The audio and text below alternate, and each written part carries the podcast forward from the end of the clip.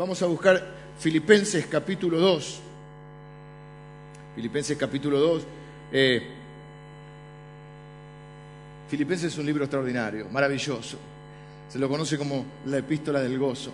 Es un libro que tiene cuatro capítulos y en cuatro capítulos el apóstol Pablo le va a decir 16 veces, alégrense, con palabras en la Reina Valera, que es la versión que por ahí más, más utilizada, aunque hay otras ahora mucho más ajustadas al texto y más contemporáneas. Los que nos criamos con la Reina Valera, por yo para predicar me cuesta mucho cambiar, porque aparte esta me la sé bastante de memoria y ya las otras versiones no tanto. Pero la Reina Valera iba a decir, regocijaos. Otra vez digo, que es una forma de, como cuando uno eh, quiere hacer un énfasis eh, fuerte, es como cuando Jesús decía, de cierto, de cierto te digo, es, es como queriendo darle un énfasis especial regocijaos. Otra vez digo, regocijaos, alégrense. Sean felices a pesar de las cosas. No busquen cosas para ser felices. O encuentren verdaderas razones para ser felices. Y lo lindo de esta carta es que no la escribe un hombre que está, este, no sé, en una isla especial del Océano Índico. No, está preso Está preso y estuvo tantas veces preso que no se sabe bien en, dónde está preso cuando escribe esta carta. Lo más probable eh, es que estuviera en Roma, pero no hay una certeza total. Podría haber estado en Éfeso, porque estaba tantas veces preso que no, se sabe de dónde la escribió. Se cree, la, postura más eh, mayoritaria es que se escribió desde Roma en el año 62 después de Cristo. Un hombre que nos dice, yo no sé si voy a vivir o voy a morir, pero estoy feliz porque estoy siendo la persona que Dios quiere que sea. Y para mí el vivir es Cristo y el morir es ganancia. Una frase que, por eso, Filipenses tiene unos versículos que nos quedan grabados. Hoy vamos a hablar uno que yo tendría que tener dos horas hoy, porque entre, entre todo lo que vamos a hablar hoy va a haber un versículo que ha traído muchos, muchos conflictos entre los cristianos en posturas teológicas. Nosotros respetamos eh, diferentes posturas teológicas. Hay un versículo que algunos se agarran de este versículo para creer que la salvación se pierde, porque dice ocupados en vuestra salvación con temor y temblor. Otros creemos que, no, pero más allá de eso, nosotros siempre decimos, hay, lo, lo, graficamos con una mano abierta y una cerrada. Hay cosas que son negociables, en las cuales podemos no coincidir y seguimos siendo hermanos. A algunos les gusta este, que la mujer use pantalón, el otro no le gusta. Algunos creen que la salvación se pierde, otros creen que no. Bueno, eso seguimos siendo hermanos. Hay otras cosas que no son negociables. Cristo es el único camino. La palabra de Dios es la autoridad máxima. No hay ninguna palabra humana que, esté, que sea como la palabra de Dios. No hay otro nombre bajo el cielo dado a los hombres en el cual podemos ser salvos. Eso no se negocia. Las personas que no creen eso las amamos y les queremos contar eh, de Cristo, pero no consideramos que estén dentro de la misma nación, dentro del mismo pueblo, el pueblo de Dios. ¿Sí? Escuchaba ayer un líder religioso, eh,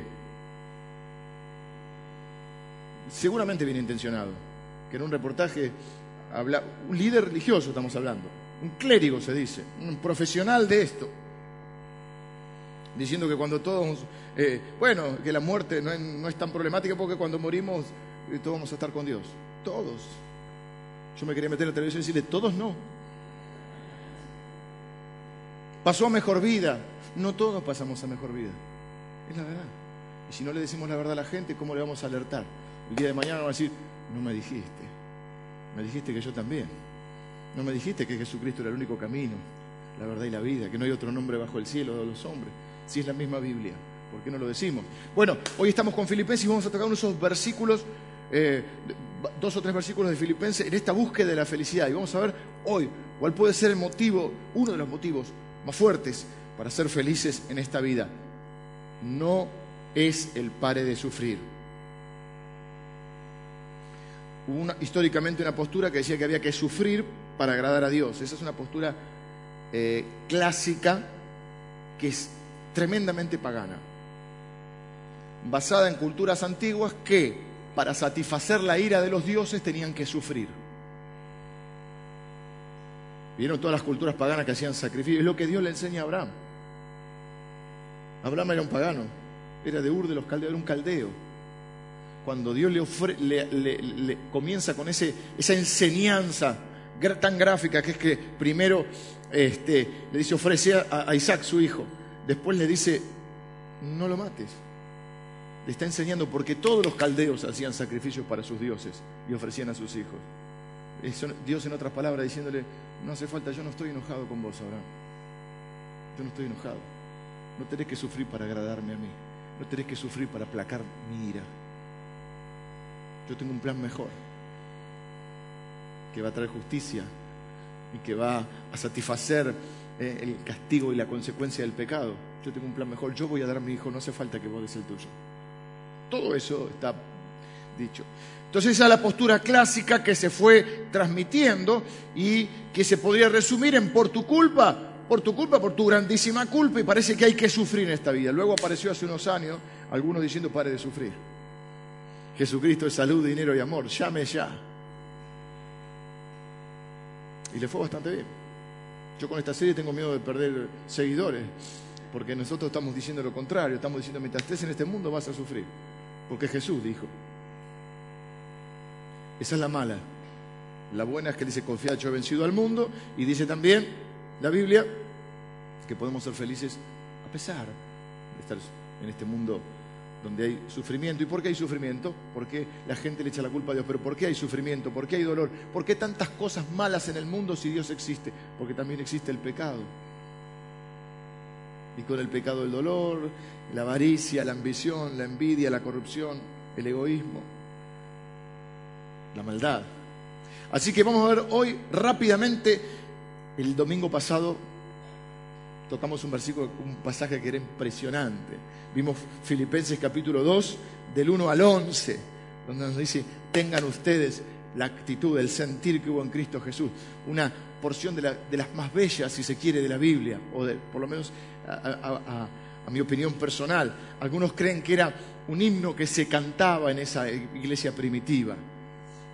Y yo decía que tantas cosas nos aprendemos de memoria, a veces andamos cantando las canciones de las publicidades, se te pega, se te tendría que pegar esta canción, ¿no? Y decía, ya pues en ustedes el sentir que hubo en Cristo Jesús, el cual, siendo en forma de Dios, no estimó el ser igual a Dios como cosa que aferrarse, sino que se despojó a sí mismo, hecho semejante a los hombres. Tomó forma de siervo y estando en la condición humana, se humilló hasta lo sumo, haciéndose obediente hasta la muerte y muerte de cruz y Dios le exaltó hasta lo sumo y le dio un nombre que es sobre todo nombre. Vimos que dice al final que delante de ese nombre del Señor Jesucristo se doblará toda rodilla de los que están en los cielos, en la tierra y aún debajo de la tierra. Lo explicamos el domingo pasado. Un día todo el mundo va a estar delante de Él y toda lengua confesará que Jesús es el Señor.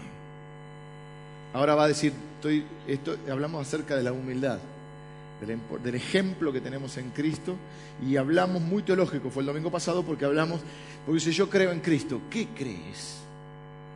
Entonces ahí es un resumen de la obra de Jesucristo, resumen casi del Evangelio, Spurgeon diría una de las pequeñas Biblias dentro de la Biblia, porque nos muestra a Jesús en el proceso, desde el cielo, estando, ¿eh? no estimó el ser igual a Dios como casa que aferrarse, hasta su paso por la tierra, explicamos toda la obra de Cristo en la tierra, la, consumación en la cruz, la resurrección, la ascensión al cielo, presentando el sacrificio delante de Dios, Dios aceptando su sacrificio y dándole un nombre, exaltándole hasta lo sumo. Es un resumen de la Biblia, espectacular, una belleza en sí. Y hoy nos va a decir, digo esto porque el versículo 12 que empezamos hoy dice, por tanto, cuando uno va a leer una parte de la, de la Biblia y dice por lo tanto, o dice pues, es pues la fe, por ejemplo, hebreo. Uno tiene que ver qué está diciendo antes, porque hay una continuación. De hecho, no podemos hacer nunca teología con un versículo aislado. Nos han enseñado en el seminario que un texto sin contexto es un pretexto. Por eso a mí no me gusta cuando la gente dice, la Biblia dice y tira así, ocupado en la salvación cuando muere, y pum, ya está. No se puede hacer teología, hay que conocer el contexto del versículo, el contexto de la situación que se estaba viviendo en ese momento, el contexto cultural en el cual vive la persona que, aún siendo inspirada por Dios, está ahí, está viviendo en un contexto.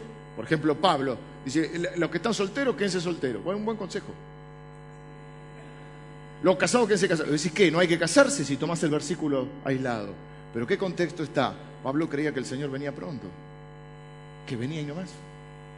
Hay que entender las cosas en un contexto. Después hay un contexto que tiene que ver con un contexto bíblico, que eso te lo dan los años, no lo puedes aprender un día, por más que comiences a predicar. Cuando comenzamos a predicar cometemos muchos errores porque no tenemos ese contexto bíblico general.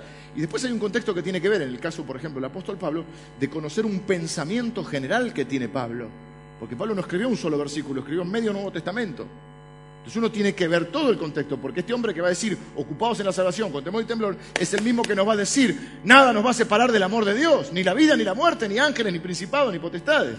Ahorita un contexto. Bueno, en ese contexto él dice, por tanto, teniendo el ejemplo de Jesucristo, un ejemplo de humildad en el servicio, luego al ver la exaltación de Cristo, tenemos todo una descripción de la obra de Jesús. Por lo tanto, amados míos, y ahí entramos a, tener una especie, diríamos, de desafío, de demanda, a la luz de la humildad de Jesús que tuvo para servir y a la luz de la grandeza de Jesús en su exaltación, vivamos nuestra vida como Jesús, con Jesús y por el poder de Jesús. Con, por y a través de Él. Vamos a leer entonces versículos del 12 Vamos a leer hasta el 18, nada más. Hoy nos vamos a quedar ahí, porque si no, no vamos a poder terminar. Por tanto, amados míos, como siempre habéis obedecido, no como en mi presencia solamente, sino mucho más ahora en mi ausencia, ocupados en vuestra salvación con temor y temblor, porque Dios es el que en vosotros produce así el querer como el hacer, por su buena voluntad. Haced todo sin murmuraciones y contiendas para que seáis irreprensibles y sencillos, hijos de Dios sin mancha, en medio de una generación maligna y perversa, en medio de la cual resplandecéis como luminares en el mundo, asidos de la palabra de vida, para que en el día de Cristo yo pueda gloriarme de que no he corrido en vano, ni en vano he trabajado. Y aunque sea derramado en libación sobre el sacrificio y servicio de vuestra fe, me gozo y regocijo con todos vosotros, y asimismo gozaos y regocijaos también vosotros conmigo. Hoy vamos a tratar de hacerlo, no, no voy a hacer como otras veces 11 puntos, que tengo 3 puntos, ese punto tiene 11, después tengo, no. Hoy vamos a ir un poquito lo que se conoce como más exegético, es decir, vamos a ir versículo por versículo, o de a dos, sacando las ideas principales de esto en nuestra búsqueda de la felicidad. Entonces Pablo escribiéndole a una iglesia que él fundó hace unos años, él está preso en Roma, le escribe a la iglesia que está en Filipos, la fundó estando preso en Filipos, porque este hombre andaba eh, de prisión en prisión, eh, y la fundó ahí este, se convirtió el carcelero porque hubo un milagro de Dios que ya les conté en otros días. La cuestión es que ahora está preso y la iglesia de Filipenses con gran generosidad y con gran gratitud a quien era su pastor y a quien les había predicado el Evangelio, le envían una ofrenda generosa por medio de Epafrodito. Epafrodito se enferma también, pero milagrosamente Dios lo sana, llega hasta el lugar, trae la ofrenda, entonces Pablo, de puño y letra, escribe una carta diciéndole a la iglesia de Filipenses, lo llevo en mi corazón, estoy seguro que la obra que Dios empezó en su vida la va a terminar. Eh, y le empieza a dar algunas recomendaciones. Epafrodito está bien, yo estoy bien, gracias a Dios, dice, aunque no sé si voy a vivir o a morir, pero ustedes alégrense. Y empieza a darnos razones por las cuales podemos ser felices a pesar de vivir en un mundo tan conflictivo y conflictuado. Versículos 12 y 13. Habéis obedecido mi presencia, ahora que no estoy, eh, presente, ocúpense en vuestra salvación con temor y temblor, porque Dios es el que produce, ¿ven? No es solo el versículo aislado. Ocúpense en vuestra salvación con temor y temblor, porque Dios es el que produce en vosotros, así el querer como el hacer, por su buena voluntad. Hay una doctrina que se conoce como la doctrina de la regeneración. Hemos enseñado muchas veces que Jesús le dijo a Nicodemo, tenés que nacer de nuevo. Yo muchas veces, todas y todas las reuniones, hoy también lo voy a hacer, doy una oportunidad donde oramos juntos para que una persona pueda poner su fe en Jesucristo, recibir al Señor. La gente me dice, ¿usted cree que porque levanta la mano es salvo? Mire, yo no soy quien dice quién es salvo y quién no es salvo. Mi tarea es predicar el Evangelio de Cristo y darle la oportunidad a las personas de que se arrepientan y tomen una decisión por Cristo. Luego, lo que va a determinar si es salvo o no es salvo es si nació de nuevo. Eso no lo hago yo, eso lo hace el Espíritu Santo en la vida de las personas. Porque ¿quién inicia la obra? Aquel que comenzó en vosotros la buena obra. Es Dios el que tiene la iniciativa. Es Dios es el que comienza. Por eso creemos en la gracia de Dios. La gracia es que Dios nos elige, no por lo que somos, sino a pesar de lo que somos. Dios muestra su amor para con nosotros en que siendo aún pecadores, Cristo murió por nosotros. Y acaba de decir, ocúpense ustedes en su salvación, háganlo con temor y temblor, sabiendo que Dios es el que produce el querer como el hacer. Hay un concepto teológico que se llama el de regeneración. La regeneración, en las palabras de Pablo, que habla del nuevo pacto, es cuando Dios dice, les voy a quitar, en otras palabras, eh, estoy parafraseando, no estoy eh, hablando literalmente, pero lo dice casi en estas palabras, les voy a quitar el corazón de piedra y les voy a poner un corazón de carne. El problema que usted y yo tenemos es el corazón. Pero Dios nos dio un nuevo corazón, una nueva naturaleza, una nueva identidad. En palabras de Pablo es, de modo que si alguno está en Cristo, es una nueva persona. Las cosas viejas pasaron, todas son hechas nuevas. Por eso no comparto tanto eso. Dice, no, bueno, el corazón es malo, no lo escuche. Pará, si sos regenerado, Dios te dio un nuevo corazón. No es para despreciarlo, sobre toda cosa guardada, guarda tu corazón. Te lo dio Dios. Una nueva naturaleza, un nuevo corazón. ¿Qué trae implicado ese nuevo corazón? Por eso dice que morimos una vieja vida y nacemos a una nueva vida. Trae incluido o viene acompañada esa nueva naturaleza en ese nuevo corazón de nuevos deseos. No es un corazón perfecto, pero es un corazón sensible a Dios, que en última instancia, en lo más profundo de su ser, su deseo es agradar a Dios. Es decir, lo que antes nos enorgullecía, ahora nos avergüenza. Lo que antes nos producía placer, ahora me entristece nuestro corazón. ¿Por qué? Porque ahora tenemos el Espíritu Santo, tenemos un nuevo corazón y ahora queremos agradar a Dios. Y cada vez que peca, antes quizá nuestro objetivo en la vida era pecar, en otras palabras. No sé si te acordás, si fuiste joven alguna vez. ¿Eh? No había eh, demasiadas este, problemas más que buscar bueno, lo que busca la persona que no ha, nacido de nuevo, buscar su propia satisfacción personal. Por eso hay que tener cuidado con esos conceptos humanísticos que se meten en el cristianismo, donde todo es ahora el parámetro si te hace bien o no te hace bien. Y el parámetro no es si te hace bien, el parámetro es si es lo que Dios quiere o no es lo que Dios quiere. Algunos abogan por el libre albedrío, nosotros no abogamos por el libre albedrío, nosotros queremos lo que Dios quiere. Buscamos la voluntad de Dios y no oramos para cambiarle la voluntad a Dios, oramos para hacer la voluntad de Dios. Entonces, hay nuevos deseos. Por ejemplo, ¿quién tenía antes deseo de estar un domingo a la mañana a una iglesia? Yo no. Tenía unos planes mejores.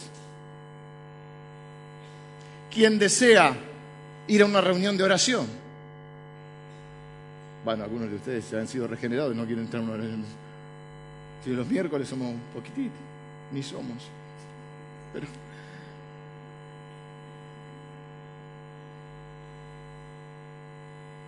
¿Quién quiere participar de un estudio bíblico? Bueno, no se agolpen. Hacemos cosas que antes no haríamos ni loco. ¿Quién quiere poner la otra mejilla? Hay unos años atrás yo. Las cosas que me banqué en el último tiempo. Pero le arrancaba el hígado a las personas que me decían literalmente. Hace poco vi una de Bruce Willis, ¿no? Miren que me gustan las películas. Y lo que pasa es que uno tiene que, tiene que en algún lugar este, tener una. Un... Yo veo las del transportador, que me encanta porque. Se impresionan. Y las de Bruce Willis. Vi una de Bruce Willis que transcurría en los años 30, por ahí. Que hay dos, no sé si la vieron, dos, como dos mafias. Italiano, por supuesto, una, y la otra era. Eh, rusos, creo que era. Y siempre. Son bravos los rusos. Emilio se encontró con muchos amigos. Bienvenidos. Y en el último tiempo es, una cosa que estamos... ¿Qué hacen tanto ruso una iglesia de Chorny? Y saca, saca Bruce de a dos, dispara con dos. Me encantó esa imagen de... Y caían por las escaleras, ¿viste? Muchos de nosotros haríamos eso. Pero ahora resulta que nos encontramos con que tenemos un nuevo deseo, agradar a Dios. y a veces somos capaces de ponerle otra mejilla y de orar por los que nos maldicen. Tiene que ser Dios. Es Moisés que agarró al egipcio del cuello y lo mató. Pero al final de su vida Dios lo describe, la Biblia lo describe como el hombre más manso de la tierra. Eso solo lo puede hacer Dios. Por eso la, regeneración es que Dios comienza a hacer la buena obra en nosotros. Por eso dice, Dios es el que en vosotros. Dios es el que inicia, el hombre es el que responde. La vida cristiana ahora no se trata de apretar las manos hasta que los nudillos te queden blancos, rechinar los dientes y decir, ok, esta vida no me gusta, pero como quiero ir al cielo un día,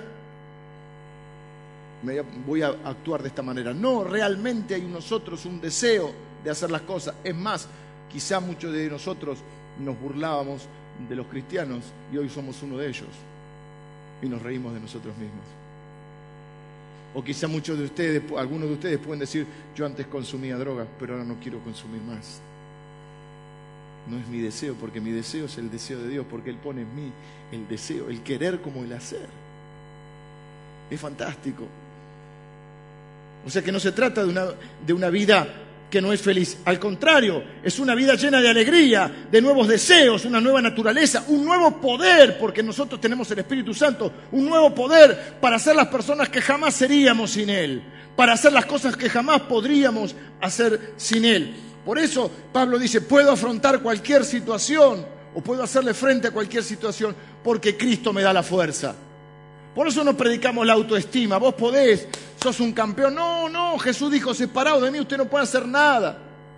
No, yo tengo un complejo, creo que, soy inútil. No, saque ese complejo, usted es un inútil.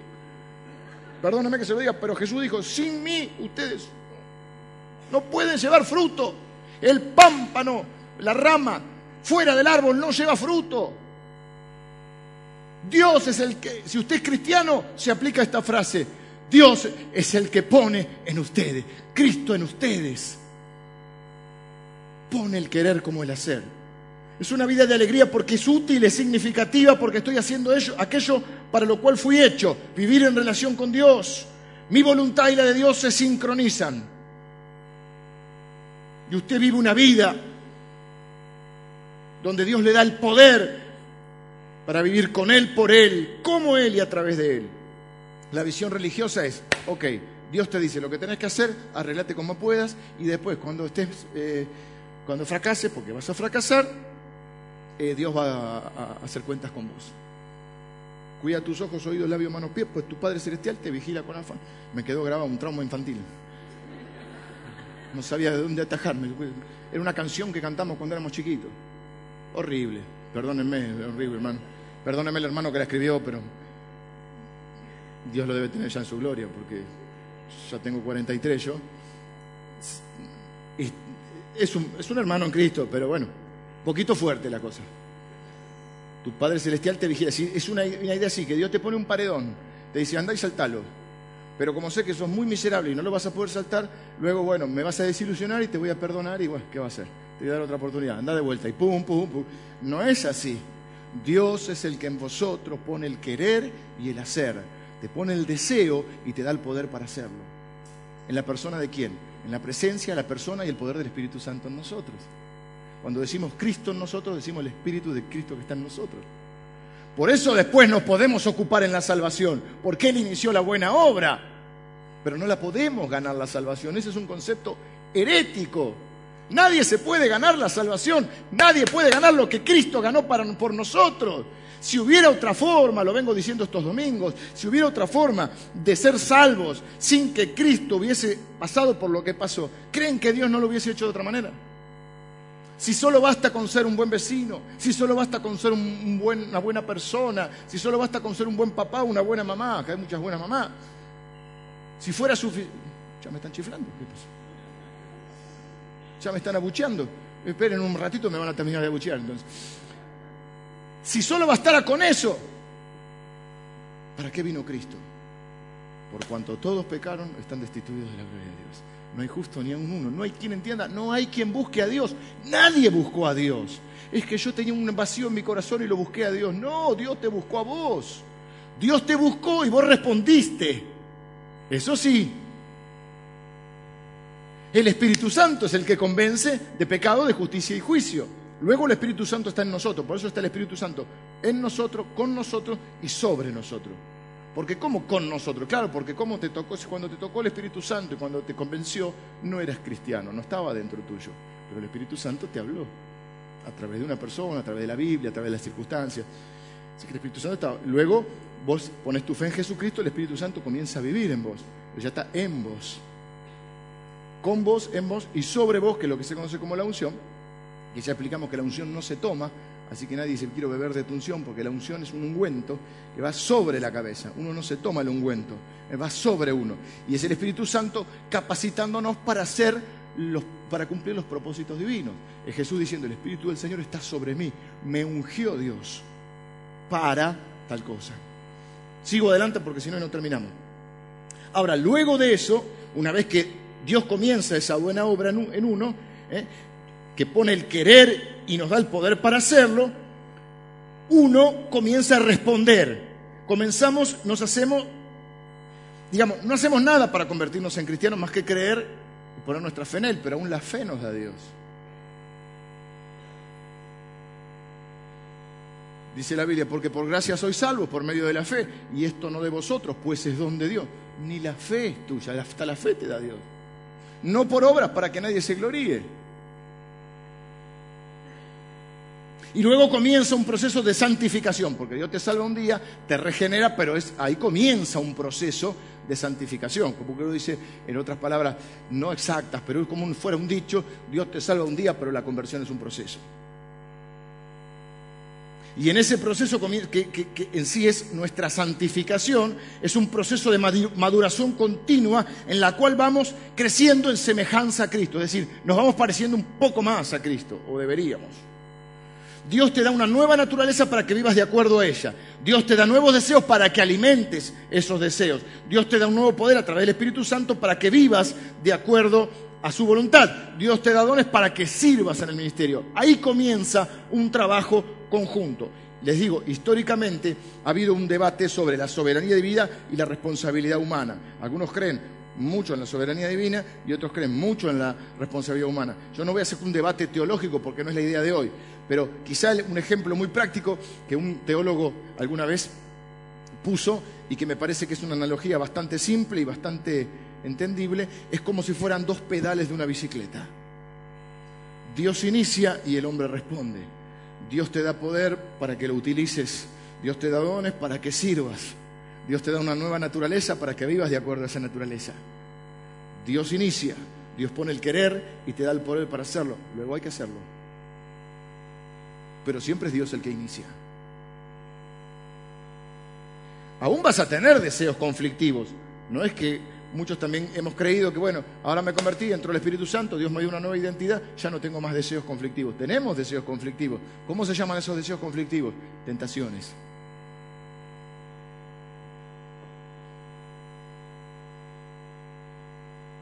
El punto que te distingue, lo mencioné hace un rato, para uno, digamos, cada uno se autoevalúa, acá nadie evalúa al otro, cada uno se evalúa a sí mismo, es, soy cristiano, porque cuando primero pensás que ahora que Dios me hizo de nuevo, ahora soy bueno.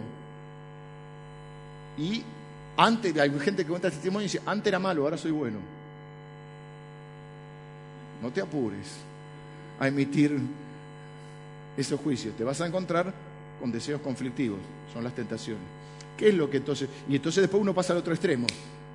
Cuando ve que todo eso está dentro de uno, que uno pensó que se había ido, dice, entonces no soy cristiano. No me convertí.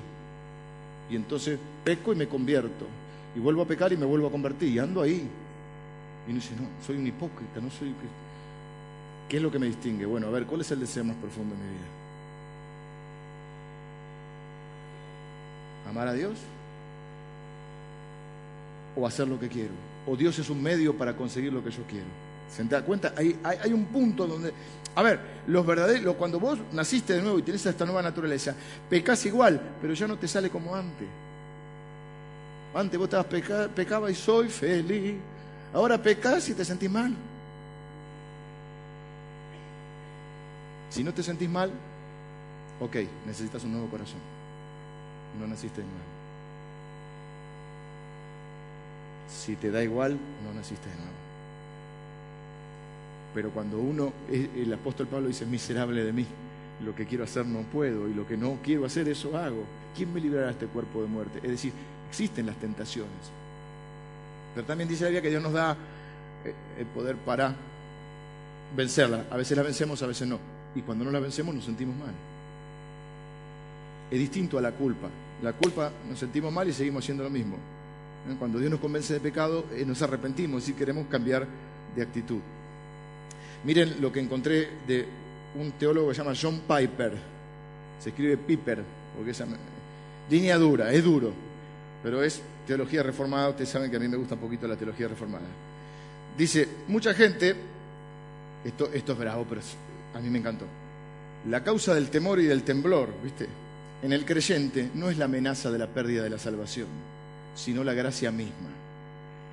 Escuchen esto esto para hacer un cuadrito, tiembla y teme porque el creador de los cielos y de la tierra, aquel delante del cual se doblará toda rodilla de los que están en los cielos y en la tierra y debajo de la tierra, y hará que toda lengua confiese que Jesucristo es el Señor para su gloria, tiembla porque Él está en ti. Tiembla porque eres la demostración de que el alto y sublime, que vive para siempre, cuyo nombre es santo, habita en lo alto y santo, y también en el humilde y quebrantado de espíritu. Tiembla porque tu querer es su querer, tu hacer es su hacer. Tiembla y sé irrepensible y sencillo, porque eres salvo, no porque Dios haya visto algo bueno en ti, sino a pesar de ti, es decir, por su pura misericordia. Tiembla y sé consciente de que por la gracia de Dios eres lo que eres y su gracia no ha sido en vano para contigo. Antes trabaja más que nadie, pero ten presente que no tú, sino la gracia de Dios contigo. Tiembla porque eres templo de Dios y no te perteneces, Tiembla porque tu alfarero te moldeará a lo largo de tu vida a imagen del Mesías Dios. Tiembla porque puedes acabar edificando heno y paja cuando deberías construir con oro y piedras preciosas. Tiembla porque mediante su espíritu Dios te ha revelado cosas que ojo no vio, ni oído yo, ni han subido en corazón de hombre. Y tiembla y no busques lo tuyo propio, sino lo de Cristo Jesús. Tiembla, tiembla, tiembla. Oh, buenísimo.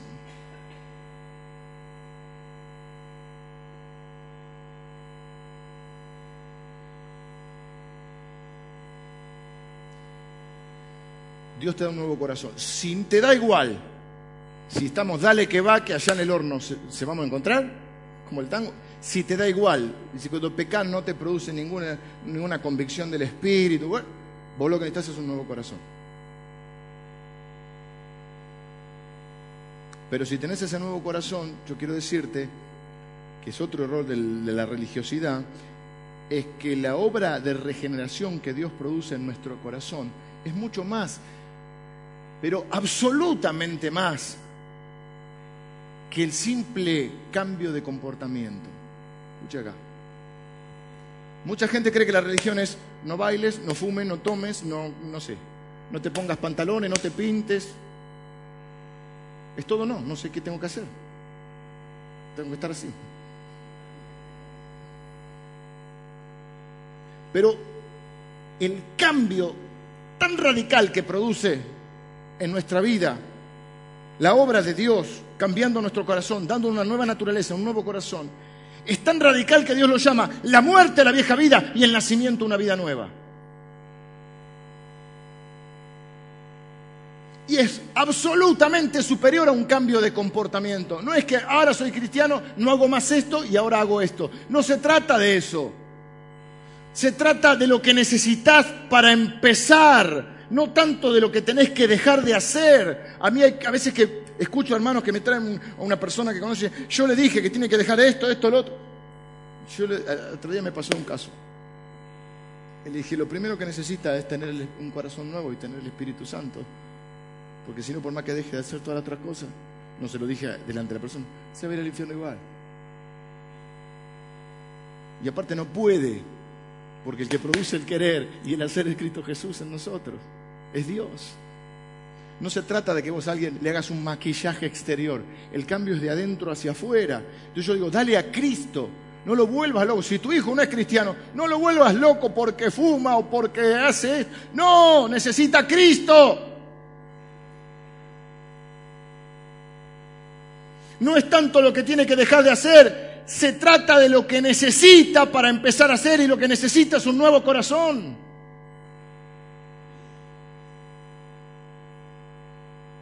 Dios está trabajando, para mí lo que está diciendo es Dios está trabajando, por lo tanto hay que trabajar en nuestra salvación con temor y temblor, porque Dios es el que produce el querer como el hacer. Lo primero que hace Dios es cambiar nuestra voluntad.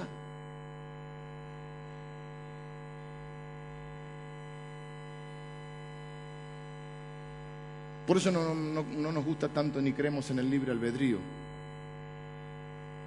Creemos en la voluntad de Dios. Y además le voy a decir, el libre albedrío se terminó en Génesis capítulo 2. La gente es libre para elegir por Dios o no, no, es un error, un error. La Biblia dice que el que no está en Cristo está muerto en sus delitos y pecados. Los muertos no eligen, señores. Si Cristo, si el Hijo os libertare, seréis verdaderamente libres. Antes eran esclavos del pecado, los esclavos no eligen. Podés elegir. Dios te hace libre para elegir y como cuando uno es libre, entonces elige por Él. No sé si me explico, es Dios el que inicia. Dios te hace libre, repito esto, esto es bueno, ¿eh? estoy predicando bien. Yo sé que es muy teológico y se están aburriendo, pero no importa. Yo estoy feliz porque estoy predicando bien. Porque tenemos que saber lo que creemos, hermano porque si no cualquier viento de doctrina nos cambia. Viene cualquiera, te enseña cualquier otro. Los cristianos andan con miedo, ahora no tanto, antiguamente. No vayas a la facultad porque las muchas letras te enloquecen. No vayas al mundo, viven con miedo porque no saben lo que creen. ¿Mm? Tengamos, no tenemos cuestión de. En algún momento vamos a salir del, cascarón. lo que tenés que tener son convicciones ¿Mm? para que seas luminares en el mundo, dice ahí. Gracias. Entonces.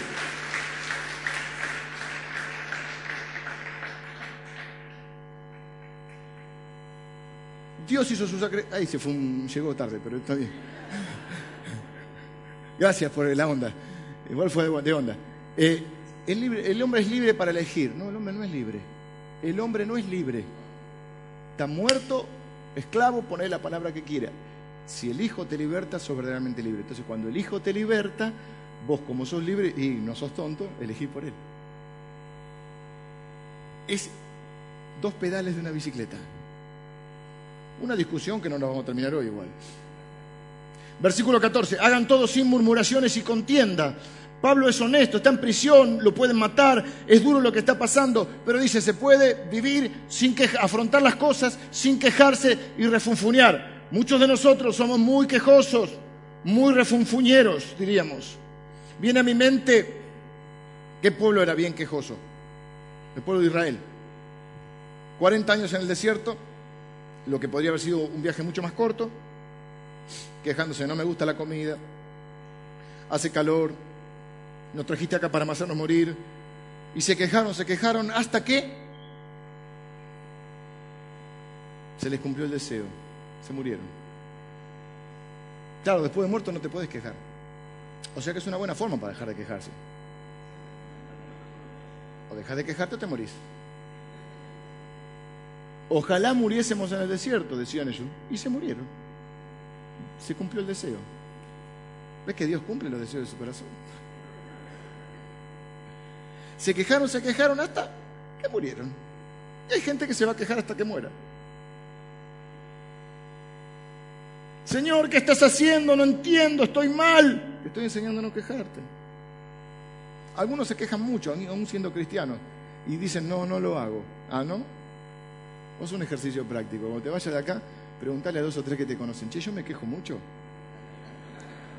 Si se ríen, quiere decir que te quejas mucho.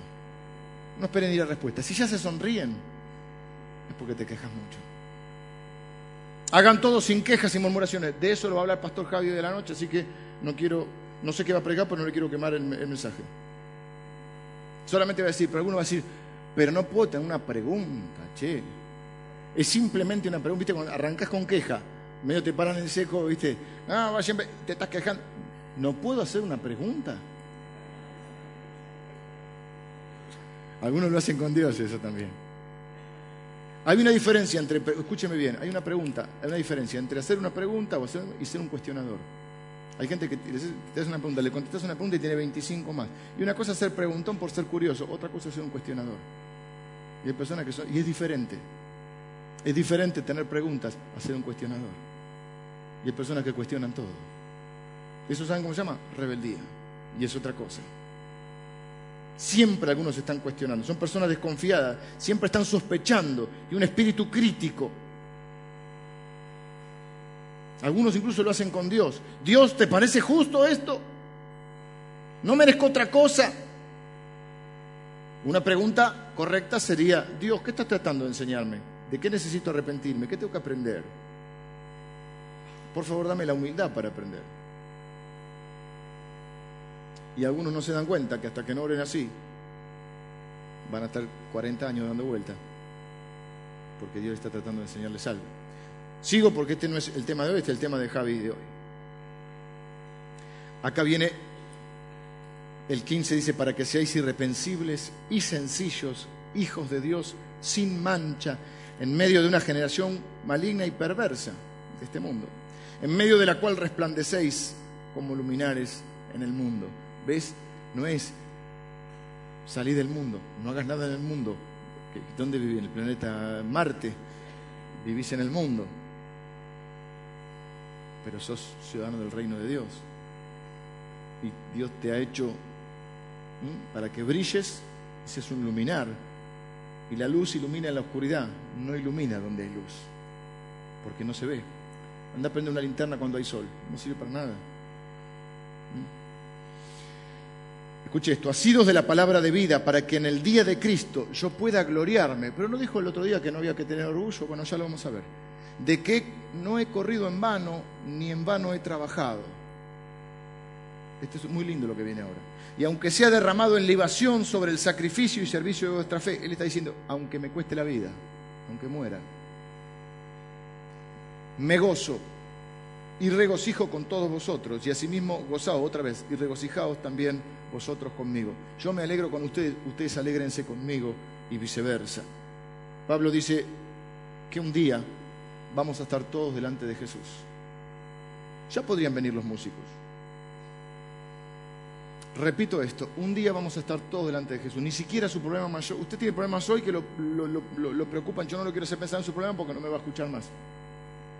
Para algunos es su esposa, para algunos es su esposo, para algunos es su trabajo, para algunos es que quieren bajar de peso, para otros es algo que está mal en su cuerpo, alguna enfermedad. Todos tenemos problemas. Pero el problema más grande es la muerte. ¿Sí? O sea, uno no dice, eh, eh, no sé si cambiar de trabajo o morirme. Ahora hay otro problema mayor que la muerte, y es que después de la muerte un día vamos a estar delante de Dios, de pie. La pregunta es, ¿va a ser un buen día ese o va a ser un mal día? Trabajo, oro y lucho para que sea un buen día trabajo en mi salvación. No porque tenga miedo de perderla. Yo soy de los que cree que no la pierdo. Porque el Señor está en mí. Y Jesús dijo, nadie lo va a arrebatar de mi mano. Los hombres que del mundo me diste, ninguno se me perdió. Salvo el hijo de provisión. Y yo creo que soy hijo de Dios. Y Dios no anda abandonando a los hijos. Pero no importa. Voy al tema.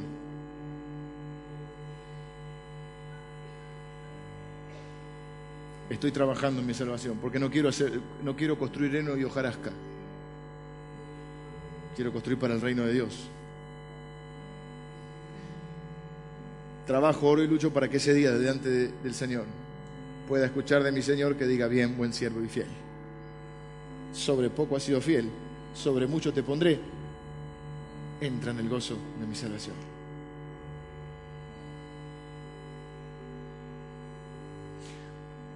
Algunos les dirá apartados de mí, nunca os conocí. Otros, dice la Biblia, serán salvos como por fuego. Y bueno, pasa. Haciendo así, perrito. Pasa. Así que todos un día, hace poco en el aniversario hablamos de eso. ¿Qué vas a hacer con tu vida? Lo que contestes a esa pregunta es tan importante porque el día que estás delante del Señor vas a escuchar la misma pregunta. ¿Qué hiciste con tu vida? Y no vas a decir que no te lo avisé. Te vas a, espero te acuerdes de mí. Si el pastor Leo me lo dijo. Ese día el Señor te va a preguntar, ¿qué hiciste con tu vida? Parábola de los talentos. ¿Qué hiciste con lo que te ha sido dado? ¿Por qué no pensamos la respuesta hoy para que no nos agarre frío ese día? Y vivimos de acuerdo a eso. Para muchos va a ser un gran día, para otros no. Pero, además dice Pablo, que él quiere estar orgulloso de su iglesia, de los que dicen ser cristianos, pero orgulloso no en el sentido malo, el sentido que ya vimos de Satanás, que se, que se, se rebeló contra Dios, ni el orgullo de compararme con otro y creerme mejor. Lo que él dice es que si Dios inicia la obra y nos da una nueva naturaleza, un nuevo corazón, un nuevo deseo, nuevos dones y un nuevo poder, y nosotros vivimos una vida de arrepentimiento, de cambio, de respuesta a ese accionar de Dios, si trabajamos con Dios, si somos personas que buscamos la humildad, buscamos la palabra de Dios, en oración, buscamos cambiar, estamos comprometidos, que debemos fomentar eso. Que hay un don que se llama el don de animar, de exhortar, pero algunos lo toman como para romperle la cabeza al otro, y no es eso, es animarlo, es decirle al otro, te veo cambiando, veo que Dios comenzó la buena obra, como lo vimos en el capítulo 1, te veo bien, te veo trabajando con Dios, estás creciendo, estás madurando. Se nota,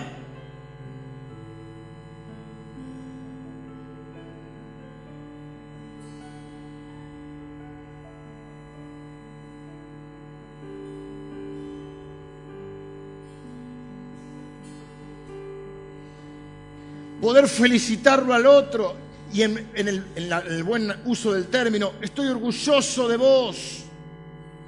Y está bueno, ¿saben por qué? Porque mucha gente no te va a felicitar por esto.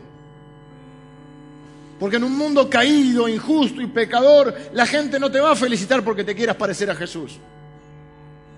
Entonces entre nosotros nos tenemos que animar, nos tenemos que Exhortar en el buen sentido, que no es retar al otro, es animarlo, es motivarlo, es decirle, te veo creciendo, te veo madurando, veo la obra de Dios en tu vida, estoy seguro que Él la va a terminar.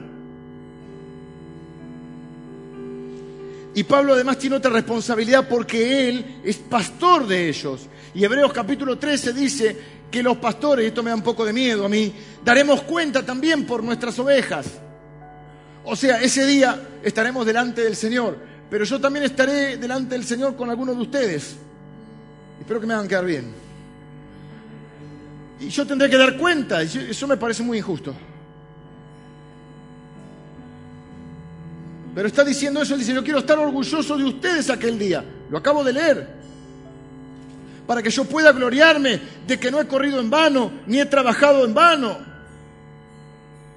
Así que el día que yo esté con vos delante y por favor, Déjame estar correctamente orgulloso de vos. De algunos de ustedes es fácil estar orgulloso. Algunos de ustedes realmente podría contar un montón de historias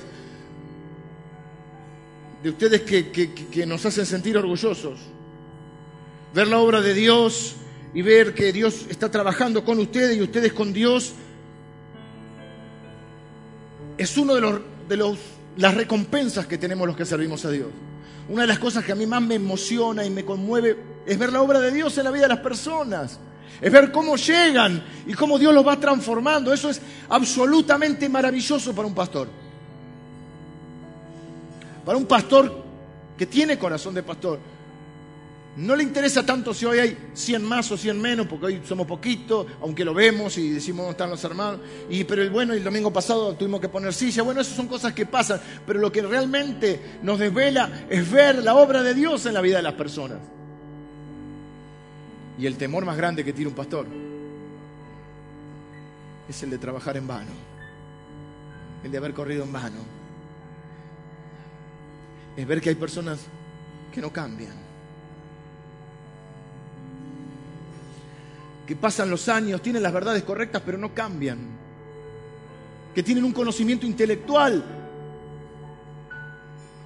pero no sabemos si siquiera son cristianos o si lo son, no están, algo no está funcionando, no están trabajando con Dios, están fríos, están resistiéndose al Espíritu, son quejosos, son cuestionadores, no confían en la bondad de Dios. Pero hay otros que sí, que utilizan cada circunstancia como una oportunidad para crecer,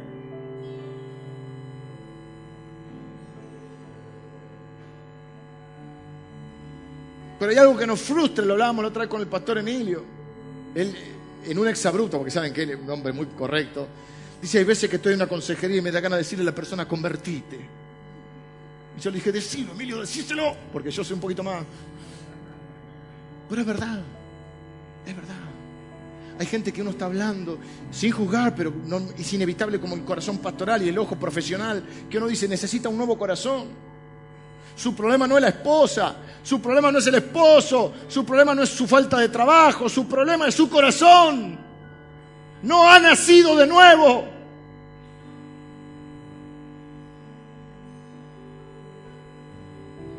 Entonces yo te animo a que busques en tu corazón y te preguntes, ¿tengo un corazón nuevo? ¿Tengo una nueva naturaleza? ¿Tengo un nuevo poder? ¿O solo soy una persona religiosa la misma que era hace años?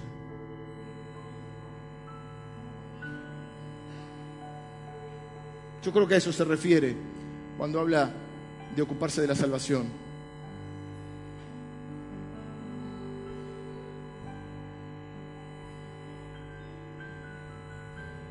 Ocúpense en la salvación con temor y temblor, porque Dios es quien obra en vosotros el querer como el hacer.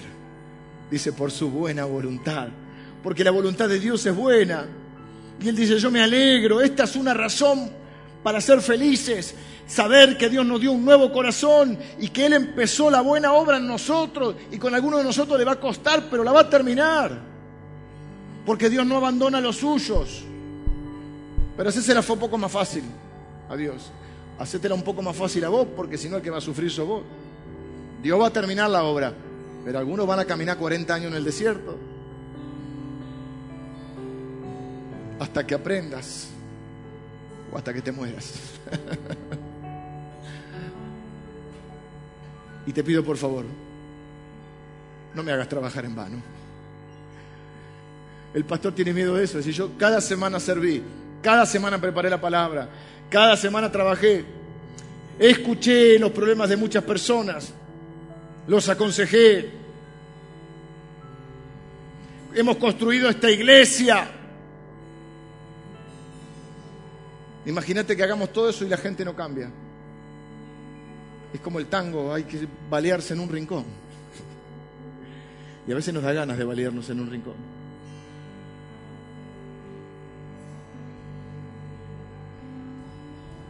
Pero seguimos adelante porque creemos en la gracia de Dios.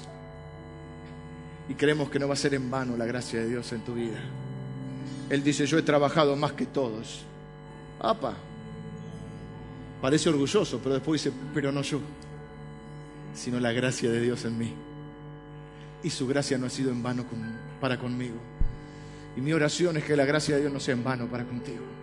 Para mí eso significa lo de pisotear la gracia de Dios. Para mí eso significa lo de ocuparse en la salvación. No tiembles porque, porque Dios te va a dejar de amar o porque vayas a perder la salvación. Tembla porque el alto y sublime habita en ti. Tembla porque sos un templo de Dios.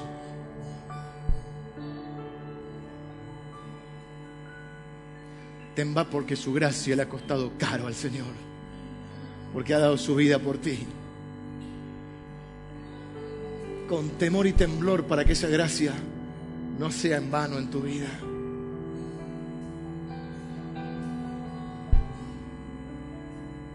Es una buena razón para alegrarse. Es una buena razón alegrarse y saber que hemos nacido de nuevo y que ya nada, nada nos va a separar de Dios. Es más, podemos decir hoy que ya, está, ya comenzamos a disfrutar nuestra eternidad. Nadie está apurado por irse, ¿sí? Creo que nadie está apurado. Si alguno está apurado, hágamelo saber. Nadie está apurado, ¿sí?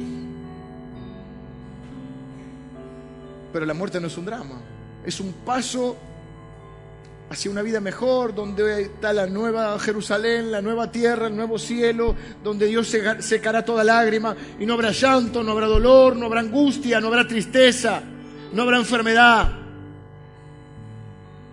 donde no vamos a necesitar un pastor, porque Él nos pastoreará siempre, porque Él estará en medio nuestro, porque va a ser un gran día para nosotros.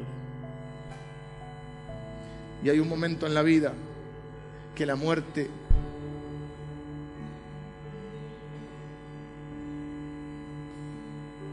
ya deja de ser un motivo de temor y ya casi que se transforma en un motivo de curiosidad. Porque ya quiero saber un poco más cómo va a ser eso. No hay muchos datos, pero lo que sabemos es esto un nuevo cielo, una nueva tierra, una nueva Jerusalén, un nuevo tiempo, sin llanto, sin dolor, sin este cuerpo de muerte, con un cuerpo glorificado, con cuerpo, nos vamos a conocer, nos vamos a conocer. No es que va a ser angelito, ya le dije, olvid, sáquense de la cabeza esa imagen del el gordito en pañales en la nube, ¿sí? No quiero ni ser gordito, ni tener pañales, ni sentarme en una nube. Mi objetivo es tratar de no usar pañales. ¿Mm? No voy a estar tirando flechas como un gordito ahí. ¿Mm? No, eso es una imagen, yo diría que diabólica. ¿Quién quiere ir a ese cielo? Me van a poner un pamper. Ya me están viendo. no, no. Dice que va un cielo y una tierra nueva.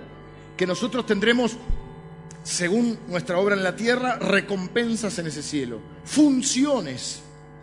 Dice que los hijos de Dios van a ejercer funciones de gobierno incluso. Pastor Emilio le encanta todo esto, yo ya sé que le encanta. Y yo no puedo contarles más porque no sé más nada de esto. Me quedé en las calles de oro nada más. De ahí no me saco. Pero sí sé que va a ser glorioso y fantástico. Y sé que un día voy a estar delante de Dios.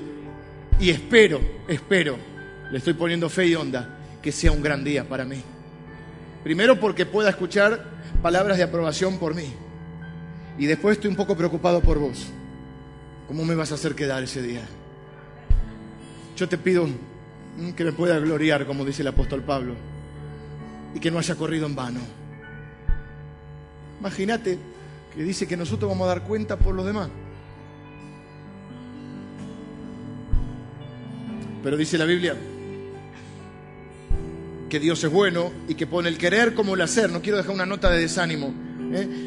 Por su buena voluntad esta es la mejor vida que hay, es una vida feliz, es una vida con propósito, es una vida apasionada, es una vida con sentido, es una vida eterna, una vida que vive solamente el que está dispuesto a obedecer, a dejar de quejarse, refunfuñar, a cuestionar todo y a confiar en Dios, aquel que está dispuesto a alimentar los nuevos deseos que Dios nos dio, la nueva naturaleza que Dios nos ha dado por su gracia, por su buena voluntad, para que te puedas jactar no en ti, sino en la obra de Cristo en ti, en la gracia de Él en ti. Es un gran motivo para ser felices. No podemos basar la felicidad en si estoy sano o enfermo, porque un día me voy a enfermar. Si tengo plata, no, porque un día tendré y otro día no. No puedo basar mi felicidad en si me, gusta el momento que estoy viviendo, no. Porque hay grandes momentos en la vida en los cuales eh, no envidiamos a nadie y hay momentos en los cuales quisiéramos ser cualquier persona menos nosotros y hay momentos de mucho dolor y muchos, mucha dificultad. Pero Pablo dice, alégrense, alégrense conmigo, porque Dios produce en ustedes el querer como el hacer. Alégrense conmigo porque la voluntad de Dios es buena, es agradable, es perfecta. Alégrense conmigo porque Dios les dio un nuevo corazón, porque ahora pueden hacer lo que antes no podían hacer, obedecer a Dios. Ahora pueden agradar a Dios. Alégrense porque van a estar un día delante de Él. Alégrense porque Él compró la salvación con su sangre. Nadie te va a arrebatar de su mano. Alégrense porque si alguno ha pecado, abogado tienen para con el Padre, a Cristo Jesús nuestro Señor. Alégrense porque el Cordero de Dios quita el pecado del mundo y quita tu pecado. Alégrense porque el amor de Dios ha sido derramado en nuestros corazones. Alégrense porque su gracia es sobre nosotros, si no va a ser en vano. Alégrense porque el que comenzó en ti la buena obra la va a terminar.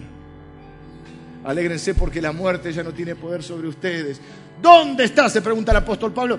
¿Dónde está, oh muerte, tu aguijón? ¿Dónde, oh sepulcro, tu victoria? Sorbida es la muerte en victoria. Alégrense porque Él ha resucitado y resucitaremos con Él. Creo que tenemos razones para ser felices. Yo he aprendido que el que busca encuentra. Y el que busca razones para deprimirse, para amargarse, para quejarse, las va a encontrar. Está lleno de cosas para eso. Está lleno de cosas para amargarse. Pero el que busca razones eternas para ser felices las va a encontrar. El problema es si buscamos razones efímeras o si vamos a buscar las eternas. El principito decía, lo esencial es invisible a los ojos. Y acá se aplica hasta un momento de tu vida. Al principio la obra de Dios es invisible a, a los ojos, pero luego se comienza a ver, se tiene que ver, para que sean luminares en el mundo. Algunos perdemos de vista que somos luminares en el mundo. Algunos perdemos de vista que hay gente que nos está mirando para ver si cree o no cree en Jesús. Algunos perdemos de vista que nos están mirando vecinos, amigos, compañeros de trabajo, familiares, para ver si es verdad, aunque no lo saben con estas palabras, ¿no? Esto de la regeneración, del nuevo corazón. Algunos nos están mirando para saber si Cristo es un fraude o no, para que resplandezcan como luminares en el mundo. Vamos a orar. Señor, yo te doy gracias por tu palabra, tu palabra es eterna, tu palabra es verdad. Gracias Señor, porque en esta búsqueda de la felicidad, nos hemos encontrado contigo, o mejor dicho, tú nos has venido a buscar. Gracias Señor, porque hemos nacido de nuevo, nos has dado un nuevo corazón, una nueva naturaleza, una nueva identidad, un nuevo poder, nos has dado nuevos dones, nuevas capacidades, has quitado nuestro corazón de piedra, nos has dado un corazón tierno hacia ti, un corazón que te ama. Señor, a pesar de nuestros pecados, a pesar de nuestras luchas, a pesar de nuestros conflictos y tentaciones, el deseo más profundo de nuestro corazón es agradarte, es amarte. Gracias Señor porque te place ayudarnos a vivir, te place enseñarnos, salvarnos, perdonarnos, amarnos, aconsejarnos, guiarnos. Gracias porque no estamos solos en esta búsqueda de tu voluntad. Gracias porque tú eres el que produce en nosotros el querer y el hacer. Gracias porque eres el alto y sublime que habita en las alturas, pero habitas con nosotros, quebrantados y humildes de corazón. Temblamos ante tu gracia, ante tu amor inconmovible, ante tu amor incondicional, completo y eterno.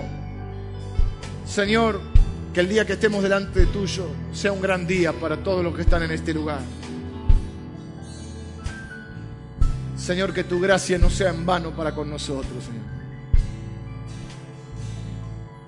Que tu gracia no sea en vano para con nosotros, Señor.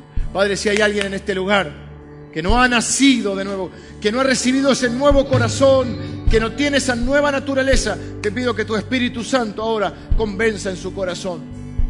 Yo quiero preguntarte, ¿estás seguro de tu nueva naturaleza? ¿Estás seguro que Dios ha comenzado en tu vida la buena obra? No puedes irte de este lugar sin eso, sin esa seguridad. ¿Estás seguro que un día vas a estar delante, que estás delante de Dios vas a estar? Seas quien sea, vas a estar un día delante de Dios. ¿Estás seguro que va a ser un buen día para ti? Si no tenés que orar, tenés que tener, poner tu fe en Jesús. Arrepentirte de tus pecados, decirle, Señor, yo, no he vivido de esta manera, porque no tengo este corazón, porque no, te, no tenía este deseo, porque no te conocía, Señor. Pero yo siento que tu espíritu me está hablando, siento que estás iniciando algo en mi corazón, algo nuevo. Y yo quiero arrepentirme y poner mi fe en Jesús. Quiero empezar de nuevo. Quiero empezar de nuevo hoy. Para que ese día que esté delante tuyo sea un gran día. No sea un día en el cual termine separado de ti, sino que termine mi eternidad, viva mi eternidad contigo. ¿Estás orando así? Levántame tu mano derecha, por favor. Quiero tener Dios te bendiga.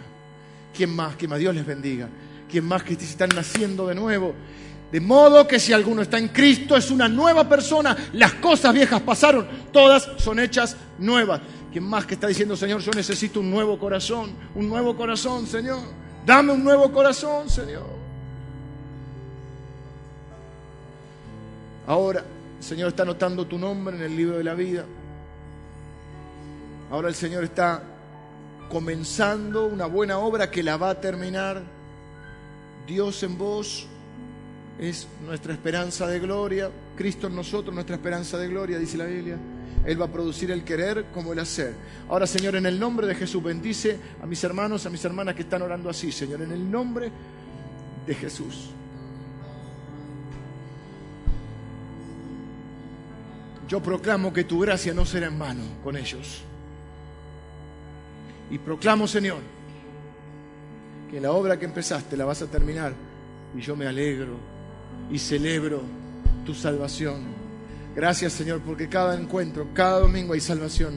Gracias porque tú sigues buscando a las personas e iniciando la buena obra en nuestras vidas, Señor.